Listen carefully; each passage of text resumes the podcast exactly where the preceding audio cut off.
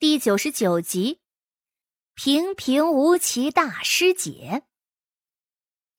萧玉荣那向来清淡如水的脸上露出了神秘的微笑，他看着周边的一切都带着满满的满意。谢平怀瞬间起了一身的鸡皮疙瘩。麦夫肯定是有毛病啊！这么长一条街，不是吃的就是玩的，就是花楼都有两间呢。哪有一个铺子这么古怪的东西？甭说是这条街了，就是放眼整个京城，只见过神棍摆地摊，也没瞧过敢开铺子的。谢平怀可不知道尊师重道是什么东西，这会儿可是半点脸面都不给萧玉荣。不仅如此，他心里甚至隐隐的有些怀疑，怀疑这萧夫子脑子坏了。虽然他要拜师。可其实他也就远远的瞧过萧夫子几面，只是听别人说萧夫子教书的时候最是严厉的，可是别的他一点儿都不清楚。所以这会儿他看到萧夫子跟个傻子似的，冲着那些符纸傻乐，他就觉得这人像是中了邪一样。萧玉荣脸都黑了，十分的生气。无知小儿，你可知道这些符有多难得？你看看这上头的图案，行云流水，一笔勾勒而成。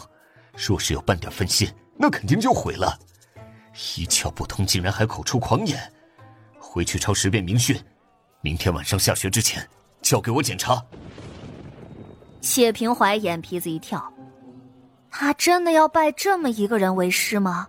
都不讲理的。谢平怀突然想到了一种可能。啊，萧夫子，这该不是你家亲戚开的铺子吧？不过，我还是劝劝你，让你家亲戚改行吧。这符都没什么用，生意肯定不行的。萧夫子又被扎心了，这蠢孩子怎么一点眼力劲儿都没有？师姐不会听到了吧？若师姐她和这傻小子一个想法，那岂不是？萧夫子当即转身，再也不搭理谢平怀了。萧夫子，你什么时候收我做弟子啊？我这个人名声是差了点，但还是挺聪明的。以后夫子你有什么需要跑腿的地方，只管找我。我敢保证，这城里就没有我不知道的地儿。可谢平怀好不容易找到个机会，他哪能放过呢？萧夫子皱着眉头。走开呀，这蠢孩子！谢桥身穿道袍，脸上变了个样。今儿可是他的望运楼开业大喜，他总得露个面儿吧？若是东家太过神秘，反而更加招眼，倒不如化个妆，正大光明的站出来。之后，他可以以谢家姑娘的身份，时常过来玩耍。别人也只会当是谢姑娘自幼在道观长大，所以心有信仰。而这妆容也好画，不要小看了这年头的黑市，甭说是化个妆了，就是人皮面具也是真有的。谢桥买了些易容的用具，在脸上随便添上几笔，与平日便是天差地别了。他将自己这张脸的年纪设定在嗯三十左右吧。肤色状态一般，甚至不太好，一脸的黑斑，整体看来不太好看，平平无奇的。此时，谢桥本来在望运楼的二楼，可实在是太吵了，一大堆的阴魂叽叽喳喳，还不排队，烦人。于是他便下楼想冷静一下，可是，一抬眼就看见了谢平怀。而且一口一个萧夫子的叫着，萧玉荣压根儿不想看见谢平怀，眼神儿就时不时的扫着四周，希望能见到他一直想见的莫师姐。他正左右看着，就见到一个女子从楼上走了下来。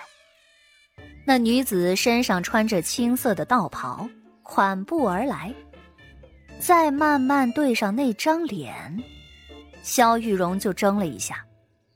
嗯，他并不是觉得大师姐长得丑啊，只是觉得似乎有哪里和他想象的不太一样。嗯，毕竟老师也说过嘛，大师姐仙姿玉质，水眼山眉，说她清雅高华、丽质天成等等等等。所以萧玉荣心目中的大师姐是个十足十的美人儿。但是眼前这个就，萧玉荣是有那么一瞬间的失落，但是感觉到自己的失落之后，他立即又有些不耻。女子的容貌哪里有内心重要啊？大师姐就算是长得平平无奇，又如何？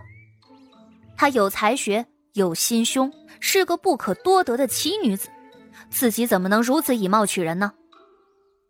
想到这儿。萧玉荣连忙跨步上去，他声音激动，都有些颤抖。可是，莫师姐，谢平怀拧着眉头，觉得眼前这个萧夫子一定是个假的。难不成，萧夫子还有个同胞兄弟，就像他有个双胞妹妹一样？谢桥厚着脸皮，笑眯眯的叫了一声：“啊。”萧师弟，萧玉荣，果真如老师说的那样，清淡如水，锦绣端庄，一眼看过去就知道是个读书的料，很能唬人的那种。萧玉荣十分温柔的说：“哦，师姐叫我阿荣便好了。”咦，谢桥莫名被酸倒了牙。他今年。年方十六，萧师弟今年二十有九。若不是老师疼他，他这年岁只能去当个小师妹的。让他喊一声萧师弟就已经很为难了，如今还要让他叫阿荣。谢桥怕自己万一有一天暴露了，萧玉荣羞愤欲死，不是自杀就是杀了他。谢桥尴尬的笑了笑。啊。萧师弟年岁不小了，我这么叫你倒是略显轻浮了。本集就播讲到，感谢您的收听。去运用商店下载 Patreon 运用城市，在首页搜索海量有声书，或点击下方链接听更多小说等内容。